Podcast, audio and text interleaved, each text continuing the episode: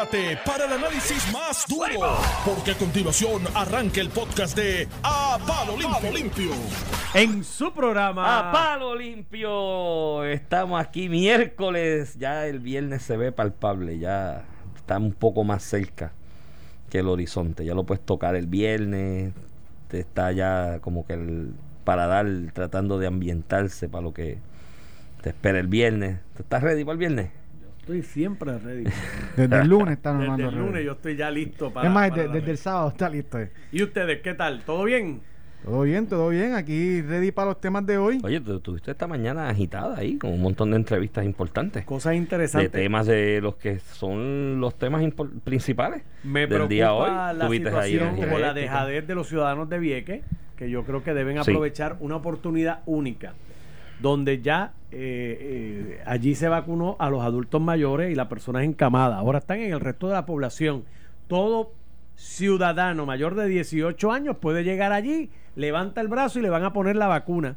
Y pues dice el general Reyes, no sé si tú lo escuchaste, que tenían mil vacunas diarias y el primer día fueron, tengo por aquí el dato, eh, se vacunaron, para que ustedes tengan idea, de mil vacunas disponibles, 576 personas. Y en el segundo día, o sea, ayer de mil disponibles, 290. Este, solamente ya van, no es malo, 56% de la población vacunada, pero Que no es y malo, la pero- pregunta es, Normando, eh, los datos de la población los tenemos actualizados porque yo no sé cómo es el caso de Vieques, Ah, pero bueno. en San Juan a lo mejor estamos esperando, como pasan las elecciones, que dicen, ay, votaron 50% de los electores hábiles. No, hay una población eh, eh, Que ya ni fue está, que ya ni está. que dice, mira, nosotros tenemos electores eh, elegibles para votar que llegan a casi 3 millones, 2.5, Eso es más de 2.6. lo que vive. Y por eso te- y eso es casi como la gente total que vive. Por eso te digo que, que hay que ver si en el caso de Vieques y Culebra también hay un elemento de que no tenemos los datos cens- ¿verdad? censales por el hecho de que en Puerto Rico está migrando muchísimas personas. y el censo aún no actualizado. Es actualizar correcto. en este año. Eso por un lado y lo otro, pues sí, mira, si hubiese deja- yo no, yo creo que en Puerto Rico es mínimo la dejadez. Que, creo que si alguna jurisdicción de Estados Unidos hay voluntad de la ciudadanía de vacunarse en Puerto Rico. Lo demostraron, Ay, lo, no, lo no. demostraron los maestros en el proceso Sí, de vacunación, no, no, que la y, gran y en mayoría... distintas empresas, ¿no? Este, y en el sector privado, ustedes, por, por lo menos una, que ya el 96% de los empleados están dispuestos, listos con los papeles y el file jet para que le ponerle el brazo, mientras esa misma empresa con eh, unidades de operación en otras partes de Estados Unidos es el 20, el 25 que quiere. Así que puertorriqueño me desea un amigo que a lo mejor eso es parte de la cuestión del colonizado, de que respetamos y obedecemos y seguimos las órdenes Así de lo que Mira, viene. Normando, y entre tanta noticia mala que usualmente uno discute y analiza, eh, me gustó mucho la entrevista que le hiciste a César González, el de la educación. de educación. No, yo ¿Cómo- soy cómo- contrario a lo que tú pensabas. Allá en Fortaleza, yo siempre soy Mira, lo que yo- árbitro, canto bola, bola, canto yo strike. El problema es que los gobiernos son muchas bolas. Muchas que- bolas porque trae. Por eso, por eso, lo que yo pensaba en Fortaleza es lo que sigo pensando hoy, Normando. Eso no habla mal de tu trabajo, ese es tu trabajo. Este, y aquí estoy yo ahora haciendo más o menos ese trabajo. Amén, sí. Por eso, pero lo, lo que te quiero decir es que entre tanta noticia mala como un proyecto de tecnología en las escuelas Sí. ha reducido el vandalismo en las escuelas y literalmente veintipico de millones en ahorro, lo que es, Sí, es su- del- suplementar lo que es un policía que tú tienes que contratar en la empresa privada versus un sistema No, de cámara y- real time. y reduciendo el vandalismo, el robo que le costaba millones de dólares también al sistema y el- la pérdida para los niños, ¿no? De, de ese equipo y, y demás. Eh, a la verdad que, que sí, eh, hay un avance y hay que reconocerlo. Eso eh, y, y otra, otra entrevista que la comparo con la que hiciste el otro día con la maestra Conner y con la que, la que acabas de hacer con la joven militar. Con Madre soltera, Virgen. militar, madre de una niña con educación especial. Y yo no la escuché quejándose, Normando. La escuché con un plan de vida definido. Por aquí es que voy, esta es mi ruta, voy para adelante y voy a echar para adelante. Y a mi hija. Y no la oí diciendo, nadie ha venido a ayudarme. El gobierno, eso es lo que hay que motivar en el país. Si hubiese más gente así. psicóloga para trabajar con los soldados traumados. Que Por eso, eso, es una no, no, cantidad no, uno- un plan de vida, un objetivo, lo que demuestra, y eso es lo que hay que incentivar en el país. Aquí hay que incentivar a esa gente que son fajones, que se levantan desde las 4 de la mañana a trabajar y están trabajando hasta las 2. Por aquí tenemos uno cerquita que trabaja por la madrugada y después trabaja hasta por la noche en otro lado y vuelve por la madrugada aquí. Jovencito, ese es el tipo de conducta y de trabajo que hay que motivar. Cuando yo veo a esa gente, yo digo, esto es lo que el gobierno a lo mejor debe sacar unos chavos y decirle, ¿sabes qué? Tú estás haciendo ese esfuerzo, te voy a dar algo más para que te ayude a echar para adelante, porque si tú logras multiplicar esos ejemplos en Puerto Rico, más allá de la lloradera de quién viene a ayudarme, a lo mejor quién viene a salvarme, el gobierno no me ayuda. Si motivaras ese otro tipo de conducta, este país echa para adelante, de verdad. Así que te felicito por esa entrevista. Muy bien. Los dejo, los escucho. Buen día, buen día. Iván, ¿con qué quieres empezar? Con lo que tú quieras, esto está lleno Mira, hoy de eh, noticias. Te, te- te doy, te doy el repel- no, no, no creo que nos vaya a dar tiempo, pero tenemos obviamente el caso de San Juan, que empieza mañana las vistas. Ayer hubo movimiento en no hay monticular, prueba, no hay prueba ahora. monticular en el en Se el mencionaron del anejo 1 al Pero pues, 25 y llegaron hasta el 12 y en Mira, los otros. Y como esto se da la semana pasada, el juez, cuando eh, el Supremo envía el mandato a instancia para que vea la vista, para que se le dé la oportunidad a Manuel Natal a aprobar el, ¿verdad? el alegado fraude o, o- o la elección incorrecta, este, el juez le, dio hasta las, a las partes hasta el lunes, 8 de marzo, para presentar la lista de testigos y la prueba documental que iban a utilizar. Este Manuel Natal eh, cumplió con eh, enumerar lo que son los testigos que va a presentar, pero en, en gran parte de los anejos, específicamente creo que el 14, el 22 o algo así, anuncia lo que es prueba de fraude, eh, en su gran mayoría era acta- actas de incidencia, pero no las incluyó. Y, y digo, el que, el que, y esto es el problema de uno tirarse en foros distintos, ¿verdad? Litigar, o no tiene la experiencia de litigio, el que ha litigado con Antonio Cuevas, y yo he litigado casos electorales incluso Sí. cuando estaba en Cagua. Porque este juez, a diferencia de otros que terminan en esa sala, este juez lleva viendo casos electorales por muchísimos años. Y los organiza muy bien, los dirige Por, bien. por- por lo menos desde el 2012, yo estoy viendo casos electorales en la sala de Antonio Cuevas como estaba en Caguas. Es un juez bien estricto, bien organizado y obviamente es una cuestión de, de- debido proceso de ley. Si tú vas a presentar en una vista una prueba, y esto es en todos los casos, no solamente en estos extraordinarios como los electorales, tú tienes que revelarle a la otra parte cuáles son los documentos que tú vas a utilizar para que esa parte se pueda preparar. Eso, es importante que tú lo digas porque el litigio en el ámbito civil y el criminal también no es como las películas de Perry Mason. A veces la gente piensa y le pasa a uno con clientes, algo debajo de la- de le la pasa a manga. uno con cliente, que llegue ese testigo extraño y cruza la puerta y dice aquí llegué con el papel que evidencia. No, no, no. Se descubre la evidencia antes y cada quien sabe o sabrá cómo refutar o contrainterrogar o cuestionar esa evidencia. El- y, en, y en ese sentido, pues el, el juez ayer emitió dos órdenes. Primero que mostrar la causa por, por la cual eh, no debía descartarse esa prueba que no incluyó conforme a su orden. El se pidieron dos horas adicionales, no se cumplió en esas dos horas. y El juez, yo creo que decidió lo, lo, lo que el due process manda, mandata, ¿verdad? Que es que, No se admite. que, que no puedes admitir esa prueba. Ciertamente tendrás testigos para, para probar elementos tal Sí, vez de la prueba documental. No sé, Iván.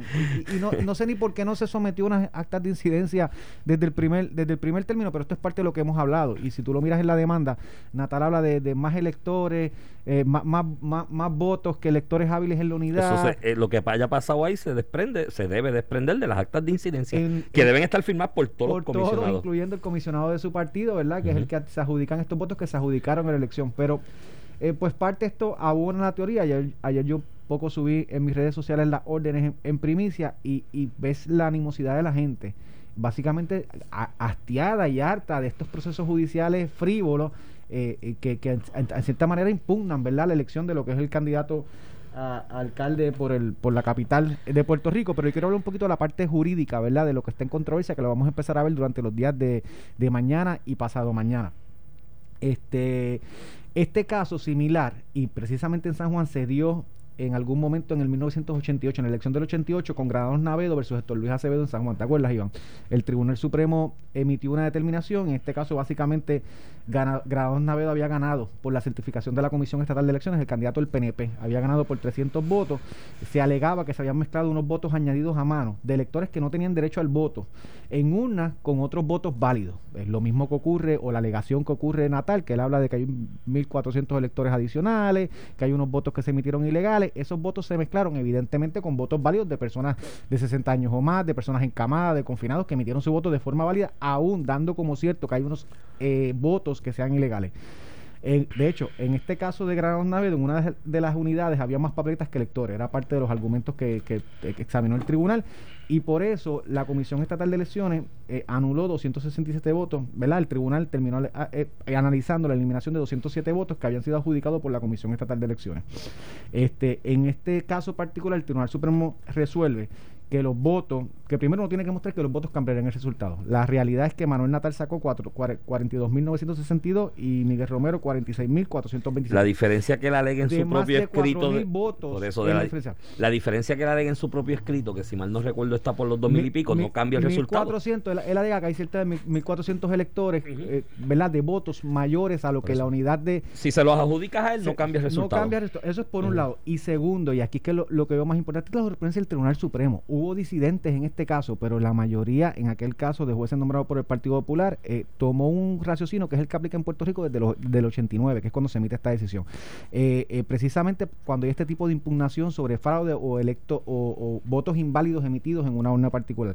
Y es básicamente que los votos invalidados, ¿verdad? O inválidos, eh, se tienen que reducir en proporción correspondiente para darle certeza y finalidad al proceso electoral. O sea, no hay un, el resultado que el Tribunal Supremo reconoció no es una elección nueva. Es que tú, bueno, si tú identificas 1.400 votos, pues esos 1.400 votos le vamos a descontar en proporción como se comportó eh, todo el resto de la elección, más allá de los 1.400 votos emitidos. Si tú haces ese, ese cálculo, eh, eh, Miguel Romero sigue ganando.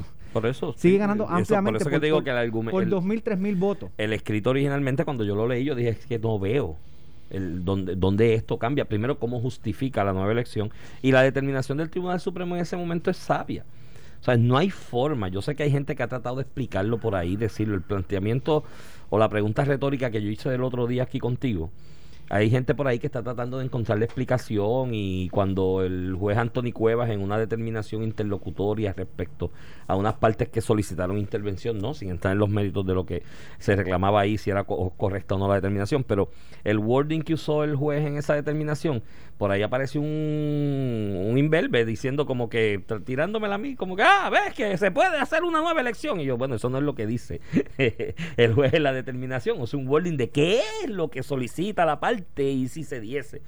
Eh, yo veo, Ramón, o sea, te- me puedo sentar contigo aquí, estar una hora analizando ejemplos de cómo una nueva elección afectaría derechos de electores que emitieron válidamente su voto el día de que, que por ley se designó. Ay, te- una hora podemos estar aquí y nos van a aparecer ejemplos a cada dos minutos de un caso particular que se afecta el derecho de un elector con una nueva elección. O sea, eh, no, no lo veo, o sea, no veo cómo se puede materializar. Digo, tengo un vecino que me di- que votó por Manuel Natal y me dijo, estoy loco que hagan una nueva elección en todo el municipio, porque voté por Natal y como va Miguel Pero Romero de bien, quiero votar por Miguel Romero ahora, tú sabes, pero, pero afectas el derecho, ¿sabes? Desde hace más de 30 años ya el Tribunal Supremo resuelto lo que ocurre en estos casos. Le van a aplicar una proporción y no, no tienen los votos eh, Es en que ningún si se los das posible. todos, los que dice que está de más, si se los das se todo a él, pierde, Pierde por dos mil y pico votos. Por eso. por eso te digo. Pero, y traes un punto interesante, Iván. En algún momento el viernes, creo que fue, eh, se somete una solicitud para intervención en el caso de legisladores municipales. Eh, eh, no, de electores. De Hubo una legisladora municipal y el sábado se somete una de electores. De electores de San Juan que dice, espérate, yo fui a votar ya con las reglas que me dijeron. Yo no, a mí no me hagas votar de nuevo. Déjame intervenir porque Ajá, se déjame afecta intervenir. mis Pues, derechos ahí. eh, el juez, y yo creo, by the way, que tienen derecho a intervención, el juez decide Sí, que ellos no se le afecta porque si, si pasara lo que pide Natal, que es eh, una elección nueva, ellos van a poder votar nuevamente. ¿Ah, sí? Pues y yo si digo, esa persona está, que votó válidamente ese día está hospitalizado pero estos son tres electores que a lo mejor no están hospitalizados, pero aún así yo levantarme de mi casa y ir a hacer la fila y votar de nuevo, seguro que me estás afectando. estás nada. afectando, pues ya yo lo ah, hice una que vez. no es grande, pero tengo el Sí, efecto. Anyway, sí. pero el, el juez, sopesando los intereses, dice, mira, tú como quiera vas a poder ir a votar, Claro. porque si yo diera el remedio que me piden en la demanda, y este es el, ¿verdad? el es lenguaje legal, el, el lenguaje legal, lo que procede, lo que yo ordenaría es una elección, una yo, elección lo- nueva. yo los hubiese dejado intervenir por lo siguiente. Pero- pero mira- porque y mira porque por cualquier parte de esa puede venir en un proceso apelativo y decir, si fuese que se diera el remedio de una nueva elección, puede decir, no, es que yo era parte indispensable ahí. El tribunal no tiene y, jurisdicción. y el tribunal no me permitió, por lo tanto esa resolución es nula, me tienen que volver a dejar intervenir. Y, y tú pues. evitas eso si los permitía. Yo imagino que Exacto. el juez no quería complicar el caso porque si, so- si permitía estos tres interventores, Sí, iba a es permitir más municipales y venían 20 más de Sí, Victoria sí. Ciudadana. Anyway, este, pero quiero traerte, Iván, el punto que tú traes. Con esa resolución del juez, que es lo evidente, el juez dice, mira, tú no, tú no te afectas porque lo que me están pidiendo es una elección nueva, ¿verdad? En, eh, eh, en lenguaje de resolución. Y aquí varios medios, analistas, reporteros No, empezaron no, a... todo el mundo dijo que ya iban a dar una Fíjate nueva que el juez elección. adelantó que iban a, Sí. que iban a, del- a elegir la elección nueva. No, yo Y- y gamberros y gamberras en esa que, muchachos, no tienes idea. pero fíjate que no, no se lo atribuyo a la falta de conocimiento, se lo atribuyo A mala fe. a la dictadura de los medios que yo siempre eh, Bueno, he yo no- criticado. no cruzo esa Iván, no. ¿por qué con Manuel Natal? Y ayer, ayer hubo dos resoluciones diciéndole a Manuel Natal que básicamente no presentó la prueba que dijo que tenía. ¿Y cuántos medios lo cubrieron, Iván? Lo subí yo en mis redes. ¿Cuántos medios lo cubrieron? No. Ah, creo que el nuevo día tiró algo en algún momento, en- pero en como a las dos horas, nota, ya ajá, que habían pasado las dos horas. Se discutió, la gente hablaba de esto, Iván. De los medios, los analistas hablan, no, Iván, porque es una dictadura que tienen los medios, eh, de, de verdad, de, de, de cuando una noticia favorece a algún candidato del PNP, la ocultan, la esconden, cuando la perjudican. Mira, hoy... La Yo no cruzo esa raya de que es dictadura de los medios, pero hay gente en los medios que sí tienen sus agendas particulares y sus dedos amarrados, especialmente los medios donde hay sindicatos. Mírate esto, tú tienes eh, reportero A o reportero B que es unionado, ¿no? Por decirte un ejemplo, o que el, el que el de edición es, es- es unionado o el de redacción es unionado, no sé. Imagínate en este tipo de controversias como esta, ¿para dónde va a soplar el viento? Pues para los intereses de unos sindicatos, pues si yo soy un- unionado, ¿me entiendes? Pues, no, no se lo atribuye al medio en per se, pero el hecho de que eh, haya sindicatos en algunos medios, pues creo que tiene, tiene algo que influye Mira, en eso. por, Iván, eh, y te lo digo porque es que es constante. Yo discrepo de ti. Yo creo que hay No, no, unas líneas editoriales en la mayoría de los medios que es en contra de, de, de, de- todo lo que suene a PNP, a estadista. Mira, ayer salió un artículo en The Hill eh, de la senadora Mulkowski eh, de Alaska diciendo que va a mover el, el, el proceso de, esta, de estadidad para Puerto Rico. ¿Cuántos medios cubrieron eso? Ahora, Chuck Schumer o alguien dice, mira, yo creo que esto hay que verlo, o, o Rubio o Riscott dice, yo creo que esto hay que verlo y la estadidad puede ser un poquito más. mejor. Es primera, primera plana, los punto .com, olvídate, promocionado con alertas y todo. No me digas que no hay, porque es que, Iván, e- es que es constante. La cobertura que se le da a, lo- a, a noticias positivas a favor de la estadidad, que es el 53% eh, de la población según la última elección, y a las cosas del PNP, eh, eh, eh, es lo que le pasaba a Trump a nivel nacional. Es exactamente lo mismo. No, le pa-. Que es todo como lo critico y habrá Claro, razones para criticarlo. caso de Trump, pero cuando sí. tiene una noticia buena o cuando ataca a su oposición, no, se, no no se se, no se levantaba levanta. y, y, y en el caso de Trump, en vigorosidad. el caso de Trump te lo expliqué y te, te lo planteé no era una conspiración yo recuerdo que aquí Joey me decía no pero estás hablando de una conspiración no es que sea una conspiración es que esos medios de cadenas nacionales especialmente en Estados Unidos que son dueños de otras cadenas pequeñas y de otros medios pequeños a nivel estatal a nivel de pueblo y demás, tienen intereses económicos en el globo entero de otro tipo de industrias, petróleo, electrodomésticos, tecnología, redes, comunicaciones. Entonces, En Puerto esa Rico gente, igual. sí, esa, bueno, en Puerto Rico hay varios que ya son parte de esos conglomerados globales, ¿no? Pero eh, eh, eh, en Estados Unidos tú tenías un individuo como Trump que estaba diciendo, no, no, no, no, no, no, esos chavos que están de intereses estadounidenses, corriendo por el mundo por ahí, haciendo capital y dejándonos a nosotros sin empleo y reduciéndonos incluso la plusvalía del trabajador americano, vuelvan para acá. Yo quiero esos chavos para acá y le voy a poner, le voy a empezar a poner restricciones. ¿Qué iba a hacer eh, ese conglomerado multinacional con ese medio de comunicación que es parte de su, de su empresa, que esa política pública que Trump quiere establecer le afectaba? Tiraba un memo para abajo y le decía, mira, este tipo hay que pararlo porque nos va a fastidiar y ahí pues se da, va poco a poco. Creo que tienes un punto y para eso cerramos el tema y cogemos otro, porque tenemos muchos hoy. Tienes un punto y yo he notado, sí, yo recuerdo esta discusión yo la tuve con don Oreste Ramos al aire en otro medio, en otra emisora, hace pff, 20 años atrás, como para el 2001. Una discusión álgida al respecto, porque él me hizo ese mismo planteamiento que tú dices, ay, deja la lloradera esa, y discutimos, y él se molestó, y, y peleamos al aire. Después fuera del aire hablamos de ¿verdad? y profundidad. Y yo decía, "Mano, es que no puedes, ¿sabes? cada vez que dices eso, te estás menoscabando tú mismo, ¿me entiendes? No puedes estar echando esa pelea porque es el mismo medio por el que necesitas comunicar. Claro, ahora están las redes que te dan otras Ujú. ventajas. Pero sí te tengo que admitir que lo que era mi visión en aquel momento la hemos modulado hasta el punto donde te digo, mira, ojo, sí, hay gente que están en los medios que son unionados, que tienen sus agendas o que son independentistas, que sé yo, o son, se autoproclaman de izquierdas y tienen sus agendas, ¿no? Y te lo tengo que reconocer Y y, sé, mucho- y y, mucho- te tengo que reconocer que se, muchas veces se acalla voces estadistas que yo digo, ¿y por qué lo callan? ¿Y por qué se mofan de él? El estadista dice algo que puede estar fuera de contexto, o no fuera de contexto, va a decir algo que, que diga un estadista que es una barrabasada, es el chiste del día. Bueno, te voy a poner el ejemplo. Y esto pasó así. Un amigo en común, el, el- el licenciado Cristian Sobrino, que era director del BGF, principal asesor económico, después representante del gobierno de la Junta. En una mañana le preguntaron que no sé qué le dijeron de Georgie Navarro. Y él dijo, con toda la razón del mundo, y yo entendí el contexto, él dice, yo quisiera ser como Georgie Navarro.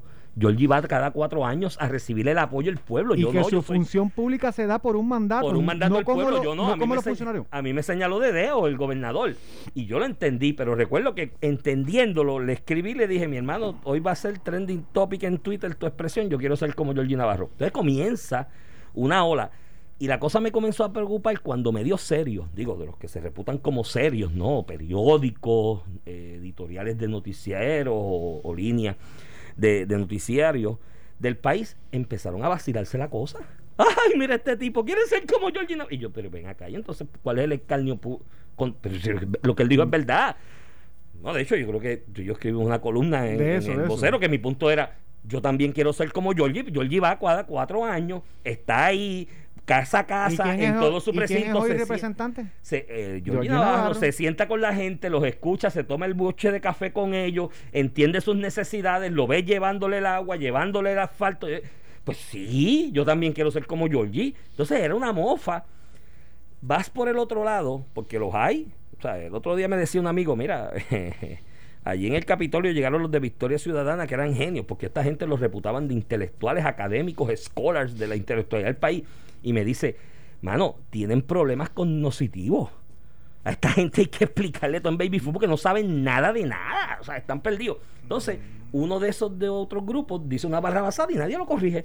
Ah, no, eh, eso fue Sí, un error, fue un chiste. No, no, no. Entonces, Georgie, pues. Bueno, Iván, ahí tienes un punto, ¿sabes? No lo puedo negar, pero decir que es una. Cuando, como cuando se resalta cuando un candidato a la gobernación del Partido Popular no domina el idioma inglés, que eso le pasa a muchísima población en Puerto Rico, pero se mofa cuando un estadista no lo hace. O sea, e- es la misma línea, mira Iván, y no solamente es la parte ideológica, también está la parte económica. Y aquí el exgobernador Alejandro García Padilla escribió un libro que lo dice, cómo muchos de estos eh, periodistas, pseudoanalistas, eh, con el Partido Popular guisan, y de hecho, No, no, pedían, pedían contrato. trabajo. Exacto, Sí, donde le trabajo para mi doña. Sí, sí, sí, sí, lo recuerdo, dice. Mira, Iván, recuerdo pero- el ejemplo y de hecho alguien me dijo después así, off the record, quién fue el periodista que se desgarra las vestiduras todos los días por ahí. Dímelo, dímelo. En Twitter, no. No. al medio. No, porque fue una conversación privada, pero me dijeron, mira, fue fulano que pidió trabajo para su doñita. Sí, yo creo que eso me huele a nuevo día o algo así.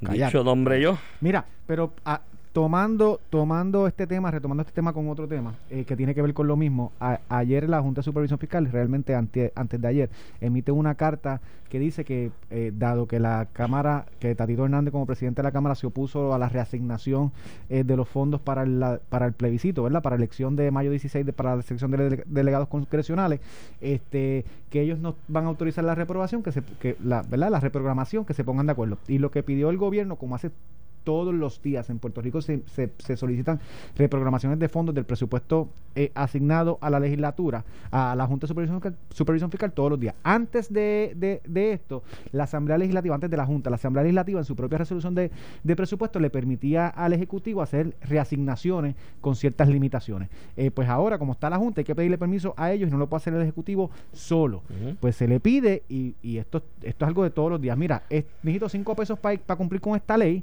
este, quítamelos de aquí que busque ahorro y asignámelos acá. Y esto lo ha hecho la Junta de Supervisión Fiscal, o los aprueba o no los aprueba, sin ninguna intervención de la Asamblea Legislativa, porque ya el presupuesto está dado. En, el, en este caso particular, la Junta de Supervisión Fiscal atípicamente, ¿verdad? Distinto a lo que siempre es, acoge lo que es una carta de un representante, porque Tatito Hernández puede ser presidente de la Cámara, pero sigue siendo representante, que no designen los fondos de una ley válidamente aprobada por la pasada Asamblea Legislativa. Y pues no solamente eh, creo que la Junta está invadiendo terreno que no le corresponde, que es más político, ¿verdad? Eh, eh, democrático, sino que la propia sección 402 eh, de la ley promesa dice específicamente que nada en esta ley debería ser interpretado para restringir el derecho de los puertorriqueños a determinar su futuro estatus político. Y al no darle los fondos para cumplir con una ley que precisamente persigue terminar con la colonia, está incumpliendo con ese mandato.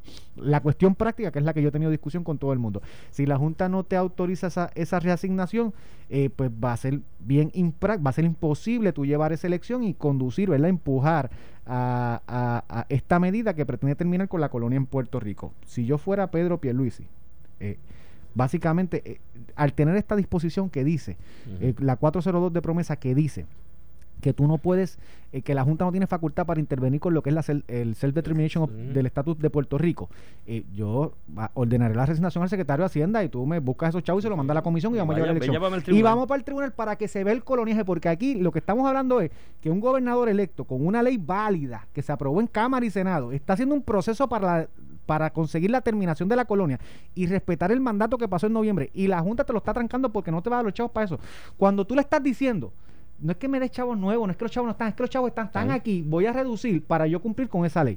Yo los retaría, pero los retaría como tiene que No, ser. y- Y, que me lleven al tribunal y- y que se exponga a nivel federal lo que es el proceso colonial en Puerto Rico, donde una Junta de Supervisión Fiscal te niega el dinero para tú empujar la terminación de la colonia que mantiene precisamente esa Junta en Puerto Rico. Mira, yo, Estados Unidos tiene el compromiso con el resto del mundo de respetar el derecho a la autodeterminación de los pueblos. De hecho, Estados Unidos rinde informes periódicos cada seis años sobre cómo va el proceso de autodeterminación de los territorios no autónomos que están bajo su, su, su jurisdicción, ¿no? Eh, y habla, y habla en esos informes de Puerto Rico, de Islas Vírgenes, de otros islotes que hay en, el- en la costa del Pacífico, cada cuatro años. Creo que es tiempo de que con la elección que ocurrió en noviembre, Ramón, aparte de desnudar a nivel federal, que yo creo que ya las entidades federales todas están claras. Tú tienes un departamento de justicia, en el caso de Pueblo versus Sánchez Valle, diciéndole a un juez de la Corte Suprema que sí que entiende las repercusiones internacionales que tiene la posición que están asumiendo allí. Eh, eh, Hubo un juez, eh, no, no sé si fue, fue el nombre ahora, eh, que tiene relaciones con Puerto Rico, mucha gente en Puerto Rico y sabe lo que está hablando. Ese juez le pregunta y le dice al- a, la, portavoz, a la abogada del Departamento de Justicia en ese momento, pero usted sabe las repercusiones a nivel internacional que tiene lo que usted está diciendo hoy. Y ella le dice, sí, lo sabemos. Está claro, yo creo que aquí hubo un ejercicio de autodeterminación que a algunos le gustó, a algunos no le gustó. El referéndum, el plebiscito, eh, Ramón, es un método válido de autodeterminación que se ha utilizado en, otro, en otras jurisdicciones a nivel internacional.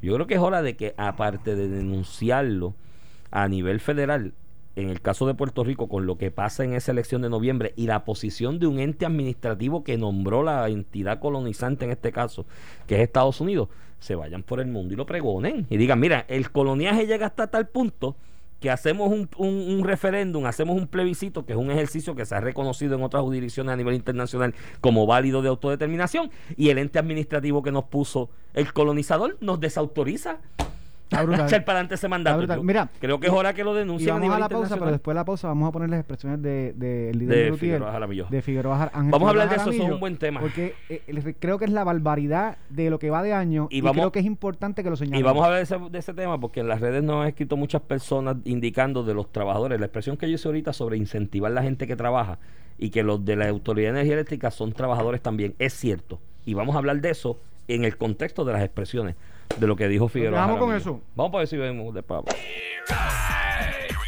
Estás escuchando el podcast de A Palo Limpio de Noti1630. De regreso a Palo Limpio, aquí por Noti 1630, edición de hoy, miércoles 10 de marzo del 2021. Iván Rivera te habla, acompaña a Ramón Ramón. Tenemos ahí el tema de energía eléctrica. Vamos a ponchate ahí las expresiones. Y para dar el contexto, ayer se, ayer se están discutiendo en, en la Cámara de Representantes, en la legislatura, un- unas medidas sobre el contrato de Luma. Eh, la UTIER hizo una, una manifestación. Dentro de ese contexto, de la manifestación en contra del contrato de Luma, eh, Figueroa Jaramillo, el, el líder de la, de la Unión de la UTIER, que es la unión más grande en energía eléctrica, hace estas expresiones que yo creo que tenemos que discutir. Vamos a escucharla. sustantiva y el gobernador, que es un gobernador legalmente electo, pero no es legítimamente. Tiene un 32% nada más. Si este país con el 42% sacó a Ricky, no, te no, no tengo la menor duda que con el 32% vamos a sacar a don Pedro Rosselló, a don Pedro Pierluisi. De nombre, El- todavía lo- está en los no pueden vivir sin 90. ellos. No, es que no pueden- mira. es que está eh, recordando los eh, buenos tiempos, lo aquellos los bueno- mira, 90. I- donde... Iván, eh, estas, estas expresiones son sumamente eh, peligrosas, pero qué bueno que se dan al público porque eh, para nosotros poder analizar lo que ha pasado en el pasado reciente. Eh, Jaramillo básicamente dice que Pedro Pierluisi, que fue electo bajo la Constitución, la persona que más cantidad de votos eh, ganó, así ganó también en el 2012 eh, Alejandro García Padilla, que no tuvo el 50% más uno de su elección. Él no llegó al 50, se quedó en 48 punto algo. O sea que no ganó con una ma- mayoría absoluta, pero Alejandro García Padilla fue gobernador. Precisamente porque la constitución de Puerto Rico elige al gobernador por votos mayoritarios, no votos absolutos. Para aquella elección del 2012, esta misma persona, Jaramillo, eh, hizo campaña en contra de Luis Fortuño, eh, eh, gobernador del PNP haciendo manifestaciones y huelgas e incluso invitaba a Alejandro García Padilla a las manifestaciones para darle un apoyo electoral a Alejandro García Padilla.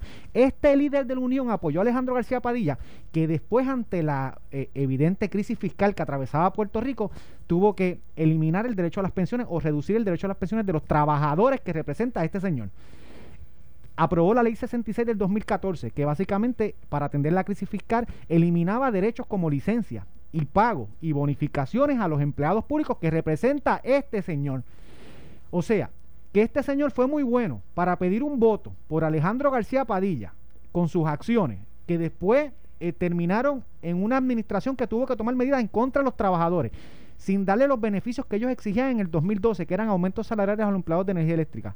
Y ahora viene a hablar de derrocar el gobierno cuando el pueblo de Puerto Rico electoralmente, democráticamente eligió a Pedro Pierluisi como gobernador. Estas cosas tienen que pasar en Puerto Rico para que la gente se entere que estos líderes sindicales, a quienes no pidieron ni manifestaron para que renunciara, Aníbal Acedo Vilá cuando fue acusado a nivel federal. Eh, ciertamente salió no culpable, no se pudo demostrar su culpabilidad, pero estuvo acusado. Y esta gente no dijo ni pío que tenía que renunciar. Alejandro García Padilla tuvo que tomar medidas difíciles contra los trabajadores, que afectaban los derechos de los trabajadores, incluyendo las pensiones que hoy son objeto de discusión en la Cámara de Representantes. Ninguno de estos líderes sindicales se pararon a pedirle la renuncia a Alejandro García Padilla, pero cuando es un gobernador del PNP, y olvídense si era Ricardo Rosselló con la situación que pasó en verano del 2019, lo está haciendo con Pedro Pierluisi hoy. Anunciar un derrocamiento del gobierno para por la fuerza obtener lo que no pueden obtener con los votos democráticamente. Y esto es bueno que la gente lo sepa para los que les rieron las gracias a muchos de estos líderes en verano del 2019, cuando se paraban en un micrófono a pedir renuncia con otras agendas que no eran ideológicas políticas. Eh, porque siempre están atacando el Partido No Progresista y el Movimiento Estadista y siempre están defendiendo los intereses del Partido Popular o otros partidos de izquierda. Me alegro que esto pase, me alegro que se cristalice. En las redes subí estas expresiones para la gente que, la, que las quiera ver, están en mis redes.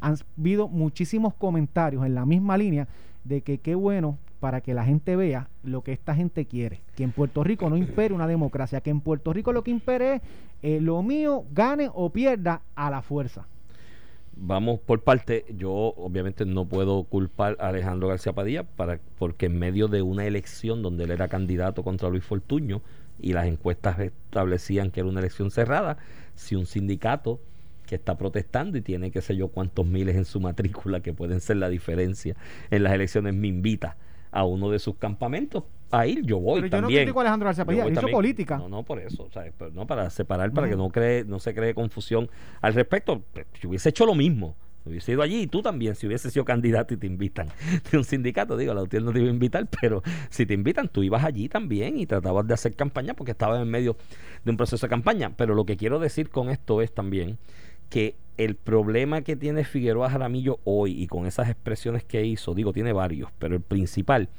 es que ya el poder de puja que tenía su sindicato, al igual que otros sindicatos en el país hace 10 años atrás, hace 20 años atrás, por eso hablo de Pedro Rosselló, porque estaba recordando los buenos tiempos aquellos los 90, que él u otros sindicatos especialmente alrededor del, del, movimiento socialista de trabajadores, convocaban y se tiraban decenas de miles a las calles. Ya no.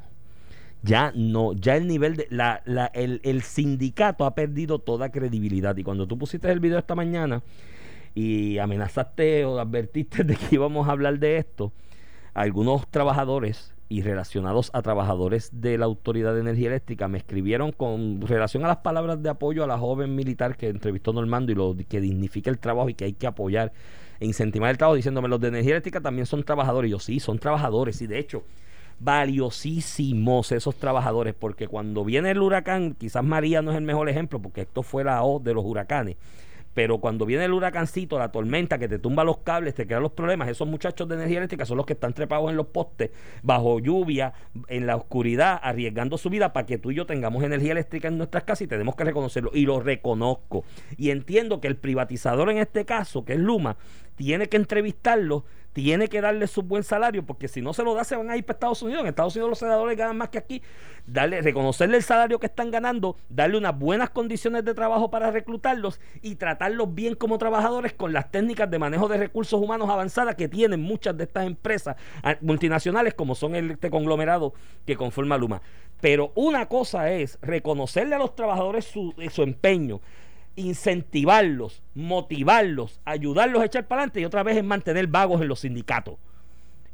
Individuos que dicen que son empleados de energía eléctrica, que son de acueducto, que son del Departamento de Educación y no han tirado un chícharo en el fil, no han empalmado un cable, no han, no han- no han soldado un tubo, no han cogido una tiza en un salón de clase y entonces son los que vienen a chantajear a los políticos a decirle o me das lo que yo quiero y me sigues, me sigues manteniendo a contra de las cuotas o te hago política en contra. Ya ese chantaje se tiene que acabar. Por eso hay un privatizador. Porque el americano le dijo a Energía Eléctrica, vamos a salir de la quiebra, le vamos a dar chavo para que regeneren, pero búsquese en un administrador que no está al vaivén del chantaje político de los sindicatos y otros grupos. Y, y en parte el mismo pueblo estaba pidiendo este cambio. Pues claro, si tú vas por ahí privatizara. 80-20 lo apoyan. Por, por eso, pero, pero Iván, y a lo que tú dices, le quiero añadir el elemento político. Y porque no estamos hablando de los empleados de la, de la Autoridad Eléctrica, que son profesionales de primer orden. En esos empleados hay estadistas, hay PNP, hay populares, hay independentistas, que todos esos empleados sepan eh, que este que personas como esta usan sus sindicatos precisamente para empujar ideológicas ideolo- eh, ideologías políticas y derogar gobiernos de, de una Y administración en, ese, y en ese movimiento han enterrado también la autoridad y otras corporaciones. Esto fue el podcast de A, A- Palo Limpio de Noti1630. Dale play a tu podcast favorito a través de Apple Podcasts, Spotify, Google Podcasts, Stitcher y notiuno.com.